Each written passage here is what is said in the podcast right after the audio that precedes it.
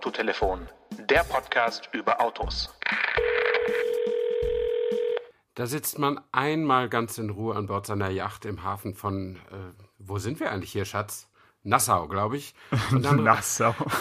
dann, dann rufst du an und störst, ich habe Urlaub, das weißt du doch. Ja, sorry, wir hatten es anders ausgemacht, aber wir hatten ja schon zumindest ein bisschen das Summer Special angeteasert und ähm, jetzt habe ich es einfach mal versucht und wenn du selber, wenn du rangehst ans Telefon, Stefan, tut mir leid, da habe ich jetzt gar kein Mitleid. Also wer, ja. wer im Urlaub seinen, seinen Taschenfernsprecher nicht ausschaltet oder sein Satellitentelefon, der ist noch ein bisschen selber schuld. Ja, ich denke natürlich immer, es kommen große Aufträge rein und so weiter, damit ich die Yacht auch behalten kann. Obwohl die Sponsormillionen von Autotelefonen haben schon ganz gut geholfen dabei. Ähm, aber gut, worum geht's heute? Ja, wir sollten ganz, ganz dringend über den ID3 sprechen, weil das mhm. ist ja ein Fahrtermin gewesen und wir haben äh, so viele Hörerfragen dazu bekommen, dass wir die jetzt mal auch im Urlaub, auch wenn es weh tut und auch wenn die Hängematte irgendwie zwickt, ähm, mal kurz äh, durchgehen.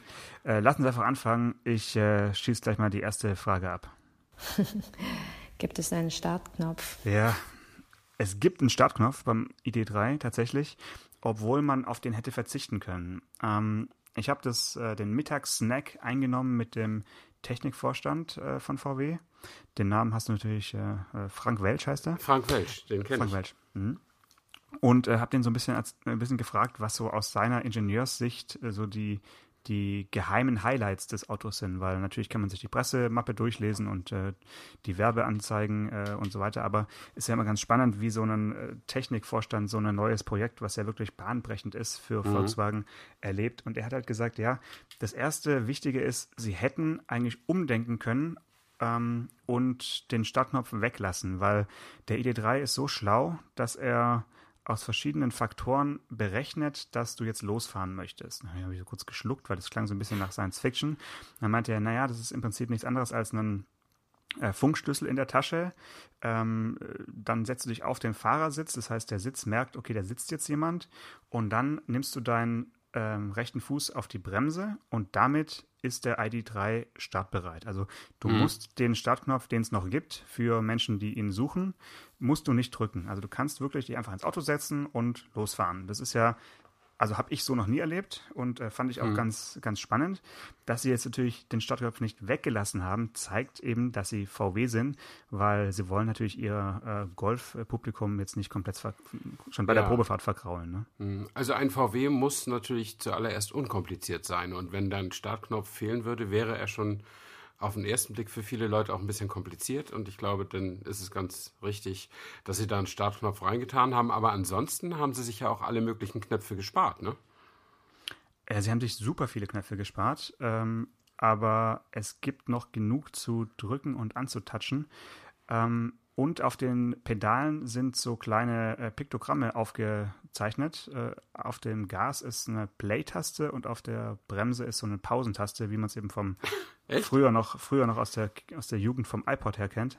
Ähm, dass du, also wenn du dir jetzt nicht sicher bist, was ist das Gas und was ist die Bremse, kannst du also mit Play und Pause ähm, das Auto bedienen. Das fand ich ganz, ganz witzig. Ja, und kannst du auch während der Fahrt mal nach unten gucken, welches das richtige Pedal ist. Ja. Genau, genau, genau. So, ähm, ja, lass gleich mal die nächste Frage abfeiern. Äh, Warte mal. Wie ist die Verarbeitungsqualität und Materialanmutung im Innenraum? Ja, das, das ist ein Thema. Das weiß ich. Das weißt du, ja. Ich, ich, könnte, es, ich könnte es, ohne ihn gefahren zu haben, äh, äh, sagen, weil ich Fahrberichte gelesen und auch als Video gesehen habe. Es ist das beliebte Hartplastik vielfach verwendet worden, oder? Äh, das ist komplett richtig. Und da haben alle draufgehauen oder sehr viele Kollegen haben, ja, haben gesagt, so eine Hartplastikwüste geht ja gar nicht und äh, die verwöhnten Golffahrer werden alle schockiert sein, wenn sie in das Auto einsteigen. Mir ging es da nicht so, muss ich sagen. Ich hatte sowas erwartet, ähm, weil man ja auch vom BMW i3 einfach zum, eine andere Interieuranmutung schon kennt, auch wenn dort dann auch höherwertige äh, Materialien verwendet worden sind und verwendet wurden mit, mit Holz und so weiter. Mhm. Ähm, aber trotzdem eben ein bisschen anders und so ist es im ID3 eigentlich auch. Das einzige Problem ist so, dass eben mit den vermeintlich besseren Ausstattungen, also äh, da können wir gleich noch drüber sprechen. Es gibt ja so unfassbar viele Ausstattungen, aber dann doch nicht so viele. Das ist, finde ich, ein bisschen unübersichtlich.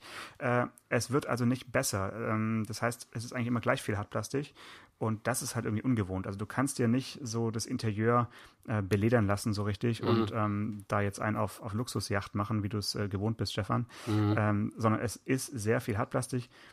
Meine Güte, ja, irgendwo müssen sie ja sparen äh, ja. Bei, dem, bei dem Preis.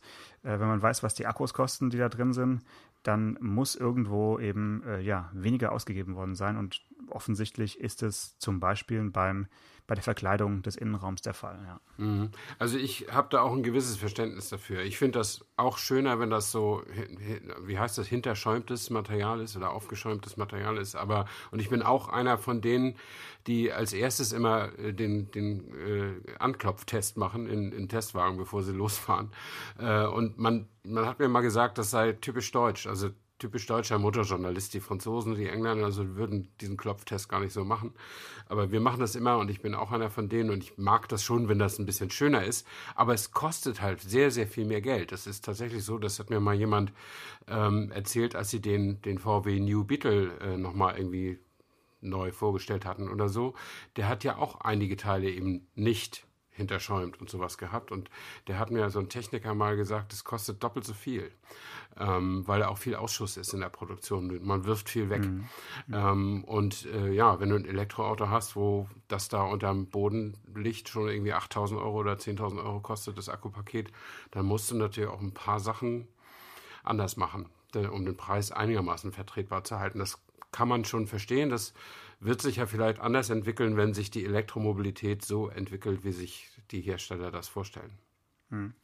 Du hast halt so einen, äh, so einen Knubbel-Wip-Schalter am Lenkrad, der den äh, Schalthebel ersetzt. Also es mhm. ist so äh, ein bisschen ja auch gewöhnungsbedürftige Bedienung. Und der, finde ich, fühlt sich halt ein bisschen wabbelig an. Also mhm. und, und den fasst man ja schon beim Losfahren an und beim Ankommen und beim Rückwärtsfahren, also wenn, wenn du die Fahrtrichtung wechselst, das heißt, so ein Teil, was man wirklich häufig anfasst, sollte sich meiner Ansicht nach mindestens so gut anfühlen wie ein Lenkrad, also mhm. meinetwegen auch ein, ein äh, Lederlenkrad.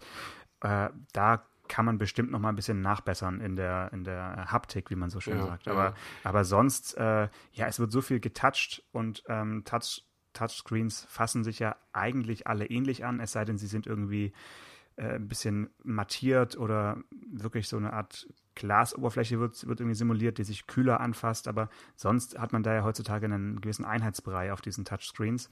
Und ähm, links vom Lenkrad ist ja dann auch die, dieses Bedienpanel für die Beleuchtung, wie man es auch aus dem Golf hat. Also ohne echte ähm, Drückschalter, aber trotzdem mhm. haptischer Rückmeldung. Ja, das, man, man fasst da halt eben auf äh, glatten Kunststoff überall. Ne? Und deswegen ja. fällt es einem, glaube ich, noch viel mehr auf, dass eben auch die Verkleidungen und so weiter äh, eben auch, ja, nicht, nicht so hochwertig sind, wie man es jetzt vielleicht sich erträumt. Mhm. Aber meine Güte, da gibt es, finde ich, Schlimmeres. Hast du das mitgekriegt in deinem äh, Teil der Werksferien, unserer Werksferien, äh, dass es ein interessantes Urteil gab wegen der Touchscreen-Bedienung in einem Tesla? Ähm, da wurde jemand äh, äh verurteilt, er hätte nicht während der Fahrt den Intervall seines Scheibenwischers ändern dürfen weil er dazu nämlich beim Tesla auf den großen Zentralbildschirm muss und da im Menü herumdoktern muss. Und das lenkt dann einfach zu sehr ab. Und das Gericht hat diesen Touchscreen als Entertainment-Device gesehen und gesagt, da darf man nicht mehr als eine Sekunde drauf rumdoktern. Und die gesamte Bedienung des Tesla ist ja auf diesen zentralen Bildschirm ausgelegt und genauso scheint es mir ja beim ID3 auch zu sein. Äh, wie ist es denn da mit dem? Also man kann beim Tesla den Scheibenwischer schon mit dem, mit dem Lenkstockhebel irgendwie äh, einschalten, aber die, die Dauer des Intervalls, die kann man nicht mit irgendwas mhm. direkt manipulieren, äh, verändern. Das kann man nur äh, am Touchscreen machen. Und wenn dieses Urteil Bestand haben sollte, dann muss man vielleicht diese ganze Touchscreen-Bedienphilosophie der Autoindustrie komplett neu denken, oder? Ja, in welchem Land war das? In Deutschland? Das Oder war in, in Deutschland, USA? ja, ja. In, nee, Deutschland? Nee, in okay. Deutschland. Mhm.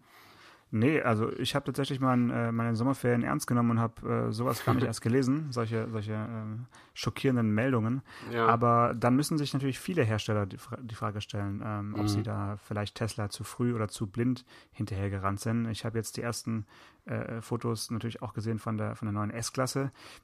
Die machen ja so eine Art Tesla-Kopie jetzt auch in einen, also hochkant stehenden Riesenbildschirm Ja, in ihr ja, mhm. Cockpit.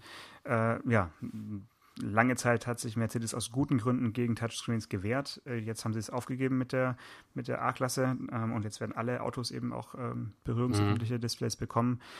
Mal schauen, ob sich das äh, durchsetzt. Und natürlich sind dann solche Urteile äh, oder solche Gerichtsentscheidungen äh, schwierig äh, für die Technologie, ganz klar. Ja. Ja. Gut, äh, lass uns weitergehen, sonst kommen wir gar nicht durch, sonst wird es Ja. hier eine Doppelfolge. Äh, warte, Mhm. nächste Frage. Wie gut lässt sich das neue Cockpit-Konzept ohne Schalter während der Fahrt bedienen? Hm, da haben wir es ja schon. Das Also- passt ja. ja. Das passt ja wie Faust aufs Auge. Also es lässt sich, mh, ja, es lässt sich bedienen, wenn man die Grundfunktion äh, bedienen möchte. Dann finde ich, ist es absolut in Ordnung. Sobald du eben wie jetzt in deinem Testerbeispiel gerade in irgendein Untermenü möchtest, wird es natürlich unübersichtlich. Also ähm, es gibt natürlich noch gewe gewisse äh, ja, so quasi Shortcuts, also äh, kleine Abkürzungen, um beispielsweise die Temperatur und sowas zu regeln im ID3. Ähm, kannst du unten so einen kleinen Schieberegler berühren, auch glaube ich wie im Golf ist es eins zu eins das gleiche Modul. Ähm, das ist einfach nur am Anfang eine Gewöhnungssache, denke ich mal. Das äh, wird dann schon funktionieren. Ähm, ich denke, dass generell alles, was Touch und tastenlos ist, nicht so richtig im Auto funktioniert, wenn man eine ernsthaft schlechte Straße fährt, weil dann hast du einfach so viele vertikale Bewegungen in deinem, in deinem Arm als Mensch, dass du nicht präzise touchen kannst und äh, eine große Ja, Taste, ja, die du, klar. drückst, einfach leichter ist. Deswegen sind in äh, Geländewagen immer die Tasten ein bisschen größer, weil man davon ausgeht, dass da äh, ja, grobschlächtige ähm, Waldbewohner mit Mhm. dicken Handschuhen trotzdem noch die Sitzheizung anmachen wollen. Also da sieht man ja schon, wo es hingeht. Wenn man natürlich nur auf super neuen Straßen fährt und dahin gleitet, wie man es ja im ID3 machen wird, ne? Klar, dann ähm, lässt sich alles gut, ganz gut bedienen. Ich finde, das ähm, Display direkt am Lenkrad, also das, was früher mal Tacho und Drehzahlmesser Ja, und ja. sowas war, da müssen wir noch mal kurz drüber sprechen, weil das ist ja rein digital auch, aber nicht so groß, wie wir es in den letzten Jahren kennengelernt haben bei VW, Audi und allen anderen VW-Konzernmarken und auch mittlerweile ganz vielen anderen Herstellern. Es ist also nicht so ein riesiges virtuelles Cockpit, sondern es ist ein sehr, sehr kleines, äh, ich würde fast eher sagen so Motorradgröße, ähm, auch so ein aufgesetztes Display, wo dann drei Kacheln dir die wichtigsten Funktionen anzeigen. Also Geschwindigkeit, äh, Richtungspfeil und ähm, Ladezustand bzw. Restreichweite. Und diese drei Kacheln finde ich jetzt nicht die übersichtlichsten, äh, die ich bisher gesehen habe. Da, ähm, weiß ich nicht, das äh, könnte man von der Schriftart vielleicht ein bisschen größer machen oder ein bisschen besser ablesbar. Das hat mir jetzt nicht so gut gefallen. Ähm, man wird allerdings noch unterstützt von einer LED-Lichtleiste, die sich komplett über die ganze Fahrzeugbreite zieht, unterhalb der Windschutzscheibe, da wo quasi die Armaturentafel auf Windschutzscheibe trifft, ist also eine LED-Lichtleiste, die animiert ist. Also stell dir den äh, Audi Blinker vor, der da in eine Richtung rumschwingt, schwingt, Ja. schwingt. So äh, dieses System oder dieses Prinzip hat man also jetzt auch in den Innenraum geholt. Und wenn du das Navigationssystem anhast und dich leiten lässt und dann sollst du abbiegen, dann äh, wird also der Abbiegehinweis auch über diese Lichtleiste dir gegeben. Das heißt, du hast dann vorne in deinem Blickfeld eine nach rechts schwinkende äh, ja, hellblaue oder, oder, oder weiße Lichtleiste, die da so in deine Richtung schwingt. Das ähm, habe ich so auch noch nie erlebt. Ähm, was wir noch nicht ausprobieren konnten, war das Head-Up-Display, das große zumindest nicht. Also die Grundfunktionen gibt es, aber die, auf das sie so stolz sind, dieses so ein bisschen ähm, Augmented Reality-artige Head-Up-Display, das kommt ja bei allen ID3s, die jetzt verkauft werden und in Kundenhand gehen, erst über ein Update ins Auto. Ja, ja, das habe ich auch gehört. Bis, bis Ende des Jahres kann das noch dauern, ne? dieses große Update. Genau. Und, Und- äh, ja. Ich habe auch in den ersten Fahrgeschichten, die ich so gesehen und gelesen habe, äh, wurde das auch immer bemängelt, dass äh, das Navi zurzeit noch sehr langsam sei und dass die Sprachsteuerung, also Hey ID und so, dass das auch ganz schön lange dauert, bis er dann antwortet und so. War das bei dir auch so? Das ist wirklich noch extrem lange, vor allem wenn man äh, Hey Mercedes äh, eben gewohnt ist oder schon kennengelernt hat, dann äh, ist es noch wie aus der Steinzeit. Also die Reaktion ist extrem lang und ähm, es ist halt noch nicht online. Das heißt, das Ding kann nur so, ja, im Prinzip Sprachbefehle wie Autos vor zehn Jahren. Mhm. Und das ist halt noch nicht fertig. Ne? Also da ist die Online-Funktion noch nicht gegeben. Und wenn die dann mal freigeschaltet ist oder, oder scharf geschaltet, dann wird das Ganze wahrscheinlich wesentlich flüssiger und schneller gehen. Vorausgesetzt, man hat guten äh, Handyempfang. Ähm, dann geht es bestimmt besser. Das ist momentan aber noch nicht so, dass man sagt, wow, äh, das ist irgendwie Stand der Technik. Das ist ein bisschen, wirkt ein bisschen veraltet. Sie kann auch so ein paar ähm, Komfortsachen, zum Beispiel kann man auch das Schieberollo vom Panoramadach über die Sprachbedienung auf und zu machen. Das ist ein kleiner Gag, aber er hat bei mir auch nicht immer funktioniert. Du kannst zum Beispiel sagen, äh, hey ID, zeig mir die Sterne und dann äh, wird kein Mercedes eingeblendet auf dem Bildschirm, sondern dann geht eben das Rollo auf. Äh, naja, also solche, ja. Ähm, ja, wie soll ich sagen, Wolfsburger Ingenieurshumor wahrscheinlich. Hm. Aber ich finde es schon bemerkenswert. Ne? Ich meine, die, der Druck war natürlich extrem hoch. Die durften dieses Auto jetzt nicht später als geplant auf den Markt bringen. Ähm, und stattdessen bringen sie es halt auf den Markt mit, ja, es funktioniert, es ist sicher und so weiter, aber es ist schon sehr, sehr ärgerlich, auch für, glaube ich, die Verantwortlichen selbst, dass eben manche Softwarefunktionen eben noch nicht so fertig sind.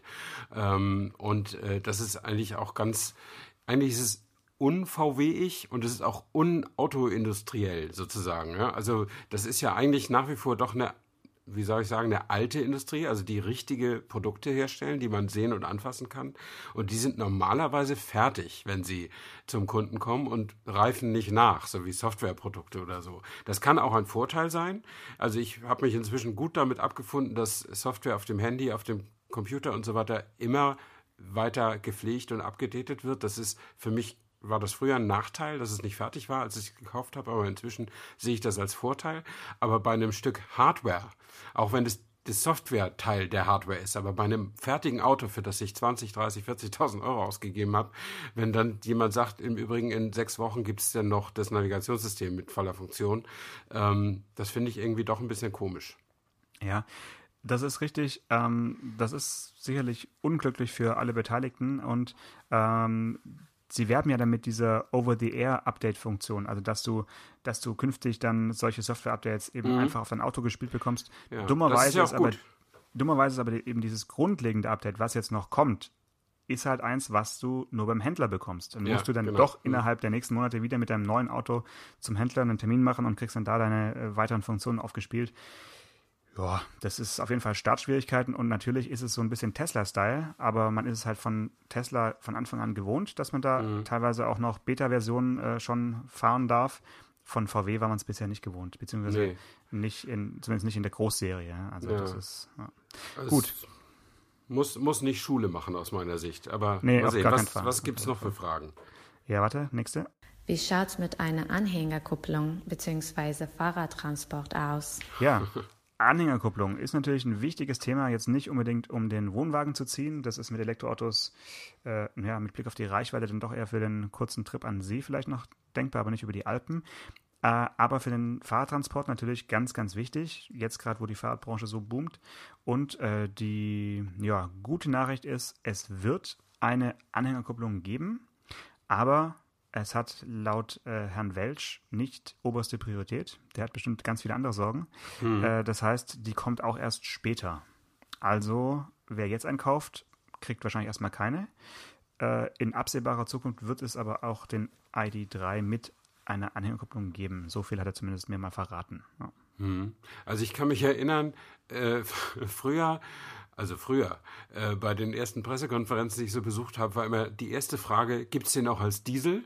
Von irgendwelchen Kollegen äh, nach, nach dem Vortrag. Und ab und zu kam auch immer die Frage, gibt es dafür auch eine Anhängerkupplung?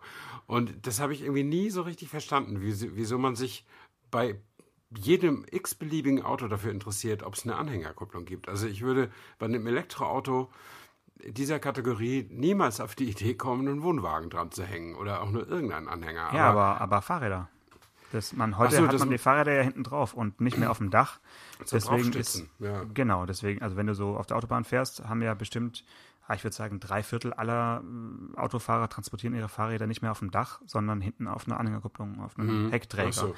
Und dafür, jetzt gerade in Zeiten von E-Bikes, wer ein Elektroauto sich jetzt kauft, hat garantiert schon mindestens zweite oder dritte E-Bike zu Hause. Der braucht natürlich auch, ähm, ja, möchte seinen, seinen Träger weiterhin benutzen und deswegen ist die Frage ja. durchaus berechtigt und wird auch viele dann eben da, dazu bringen, jetzt noch nicht zuzuschlagen. Gut, lass uns äh, mal weitergehen. Moment. Wie sieht es mit der Rekuperation aus? Ist die ähnlich stark wie im BMW i3? Tja, ich habe es schon angedeutet. Es gibt äh, diesen kleinen äh, WIP-Schalter, diesen Knubbel, um in die Fahrstufe D und P und R zu schalten, am, ja, in der Nähe des Lenkrads.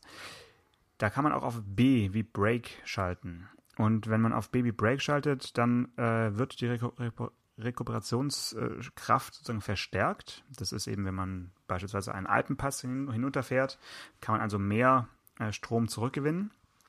Aber selbst in der Brake-Stufe ist der ID3 noch weit davon entfernt, äh, als One-Pedal-Fahrgefühl-Maschine äh, durchzugehen, wie man es mhm. zum Beispiel vom äh, BMW äh, i3 kennt. Also oder auch von den äh, Polestar-Autos. Die kann man ja wirklich mit einem mit einem Bein quasi fahren. Also mhm. jetzt nicht im Notfall, aber äh, so im normalen äh, fließenden Verkehr, wenn man sich daran gewöhnt, kann man mit, mit dem großen C also Gas geben und bremsen und wie so ein, ja, ich würde fast sagen, wie so ein U-Bahn-Fahrer, der auch mit so einem Pedal, so ein Totmann ab und zu mal drücken muss, äh, so einen Knopf kannst du also mit einem Bein das Auto bewegen. Das geht mit dem ID3 nicht, weil er nicht bis zum Stillstand äh, abbremst in, dem, in der Fahrstufe ja. Brake, mhm. sondern er rollt dann halt so aus. Ähm, ja, also relativ überschaubar hier die Möglichkeiten, die Rekuperation äh, zu regeln. Es gibt auch keine ähm, Lenkrad-Pedals, wo man die Stufe irgendwie mehrstufig schalten kann, sondern man kann wirklich nur entweder normal oder eben in diesem Brake-Modus ähm, fahren.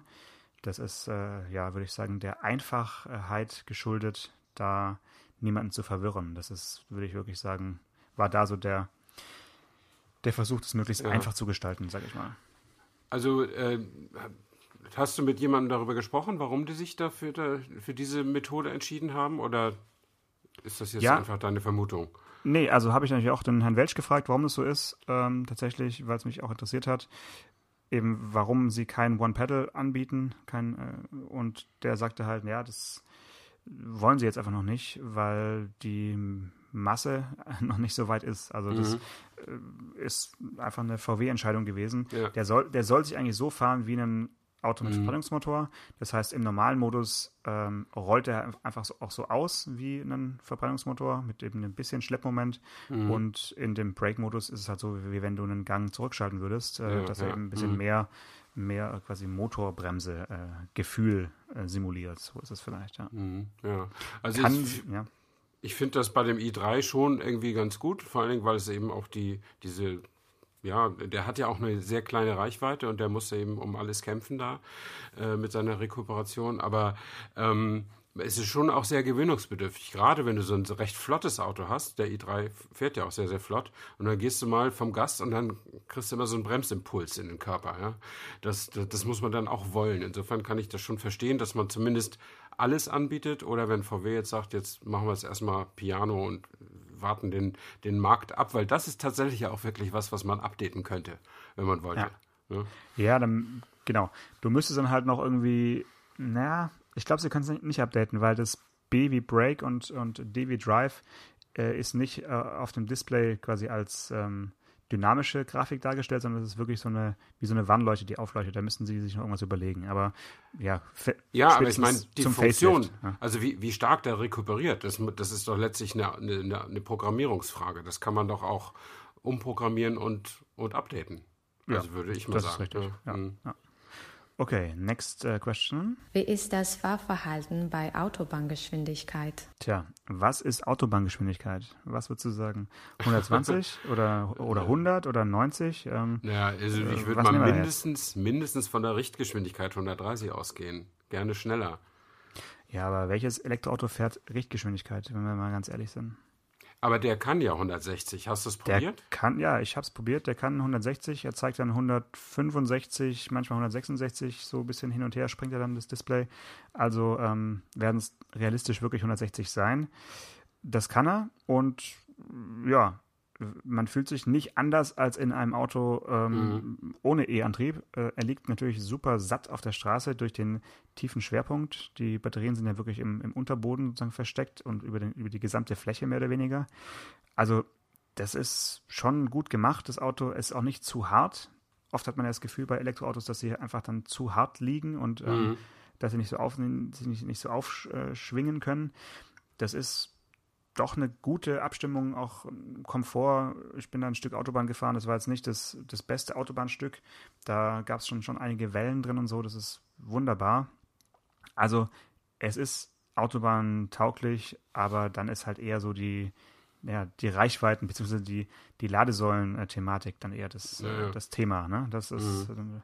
Er hat ja eine erstaunliche Reichweite, also ähm, mit dem mittleren Akku äh, sind es ja schon über 400 Kilometer, mit dem größeren dann sogar über 500 Kilometer, aber natürlich nicht mit 160, das ist auch klar. Ja, ja, klar. Nee, dann kann man schön zusehen bei Elektroautos, wenn man die ausfährt, äh, wie da der, der Akku sich, sich leert. Das ist, äh, äh, das wäre beim Tank auch so bei der Tankanzeige, wenn in einem Benzintank nur 10 Liter drin wären und nicht 70 oder so. Aber äh, ja, wer, wer, schnell fährt, verbraucht halt viel Energie. Das ist nun mal so. Und leider, leider, leider ist es ja so, dass man sich immer noch nicht darauf verlassen kann, dass die ähm, Ladesäulen an den Raststätten A überhaupt funktionieren, B mit der Ladekarte, die man gerade selber hat, funktionieren oder C die, das Auto, dass das Auto die Kapazität auch reinlädt, die es eigentlich laut Prospekt kann. Äh, ja. Das kann also auch statt eine halbe Stunde auch mal anderthalb Stunden dauern, wenn einfach nicht die versprochenen 150 kW geladen werden, sondern nur 70 oder, oder sowas. Ja. Und da steckst du nicht drin, da kannst du dann vor Ort auch nichts machen. Das ist dann halt mal so. Ja, ja.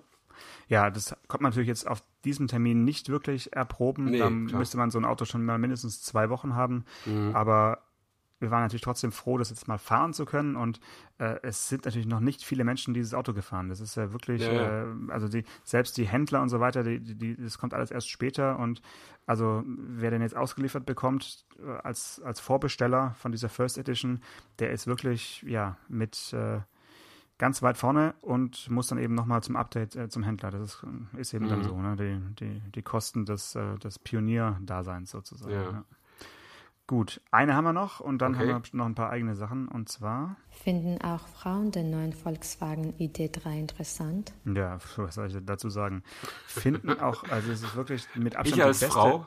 die beste Frage. Ähm, tja, finden Frauen einen Golf interessant? Ähm, das, äh, wenn man das mit Ja beantworten kann, dann würde ich sagen, dann gilt es auch für den ID3.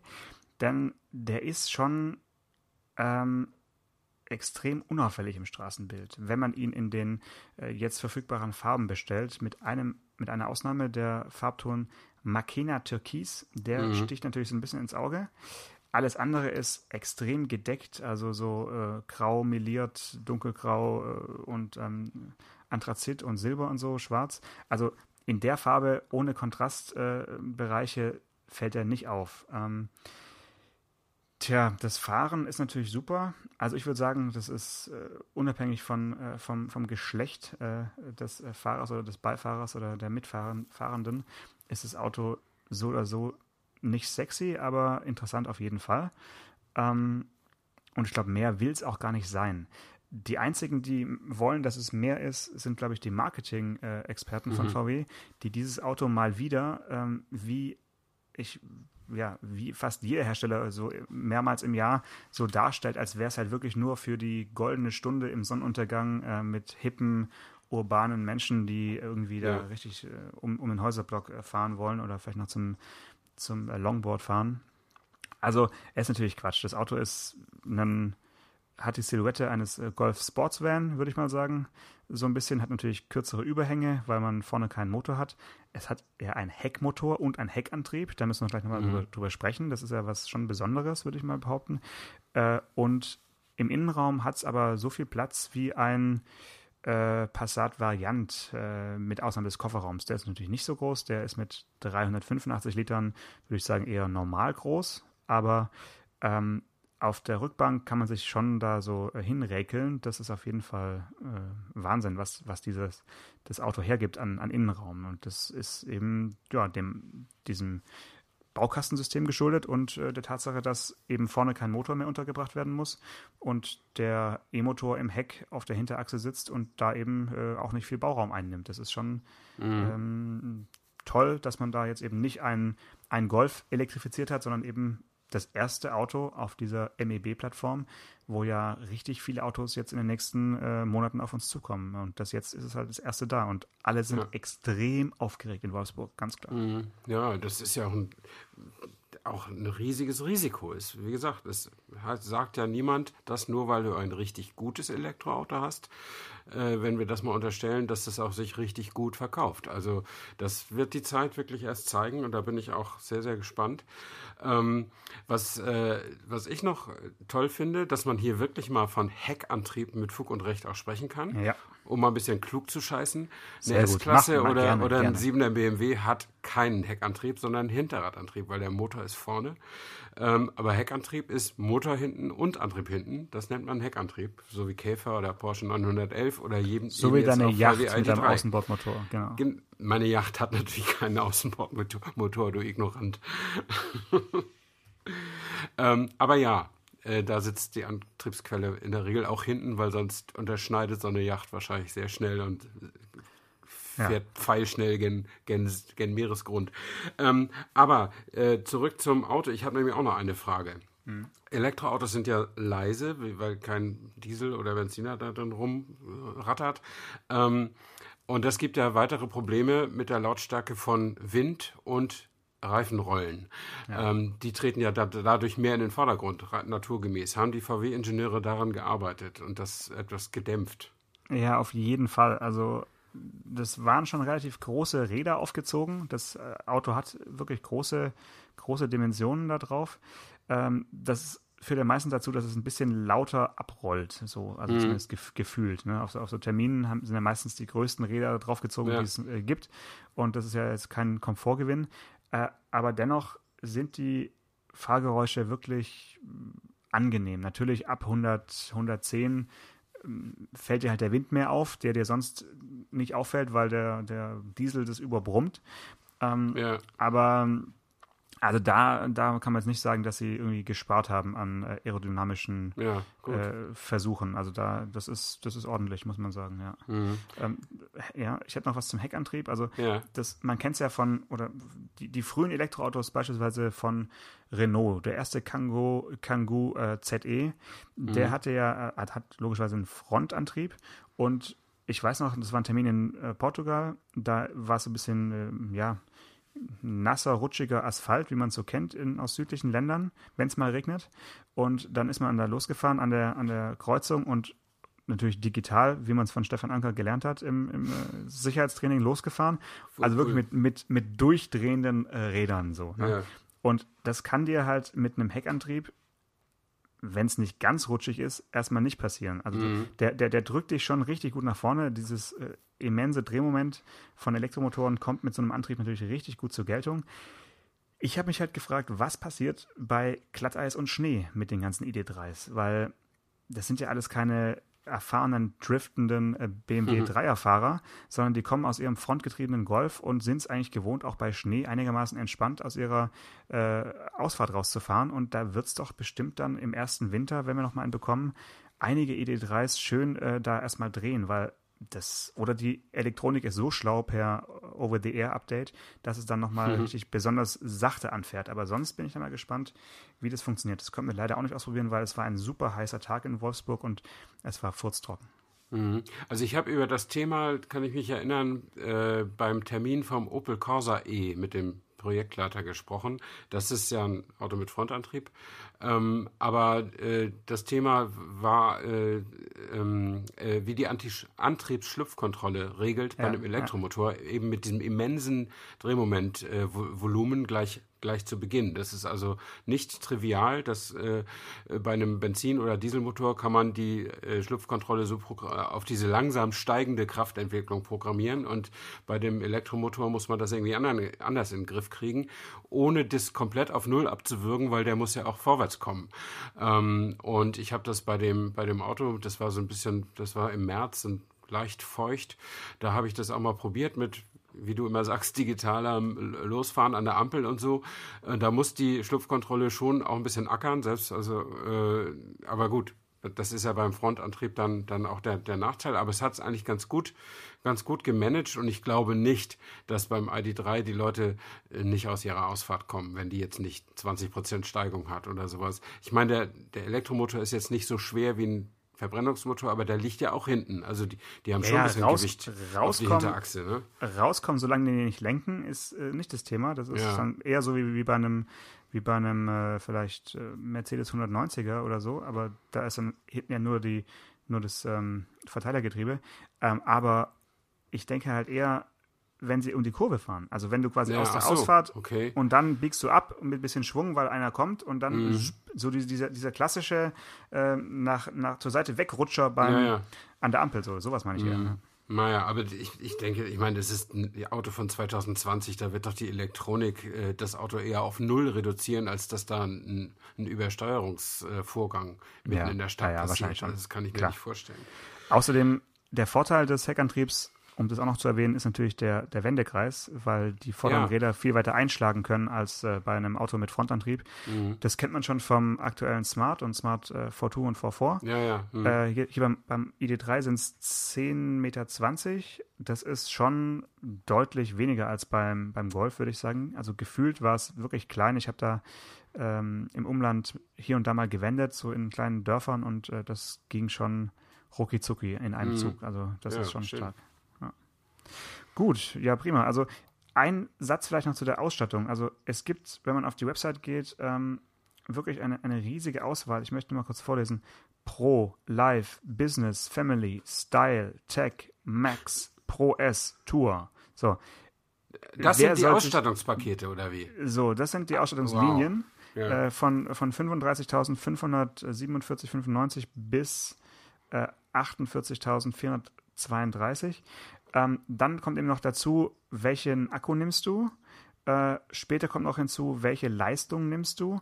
Also so richtig einfach wird es nicht, äh, mhm. sich da äh, durchzuklicken. Jetzt erstmal gibt es nur diese First Edition, ähm, die jetzt schon fertig gebaut ist und wahrscheinlich nur noch auf Halde steht und einfach zum Kunden geliefert werden muss. Genau. Die geht los bei äh, 38.886 Euro und 72 Cent mit der aktuellen Mehrwertsteuer. Mhm. Äh, und dann hast du da eben die Möglichkeit noch Plus oder Max als Ausstattung dazuzunehmen und landest dann im besten Fall auch bei äh, 48.734,62 Euro.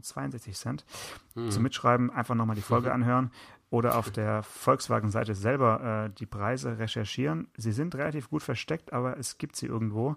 Und ähm, tja, ich bin mal gespannt, wie dann auch der, äh, der kleine Akku ankommt. Also für welchen Akku man sich dann entscheidet, ja. ist ja noch nicht, auch noch gar nicht gesagt.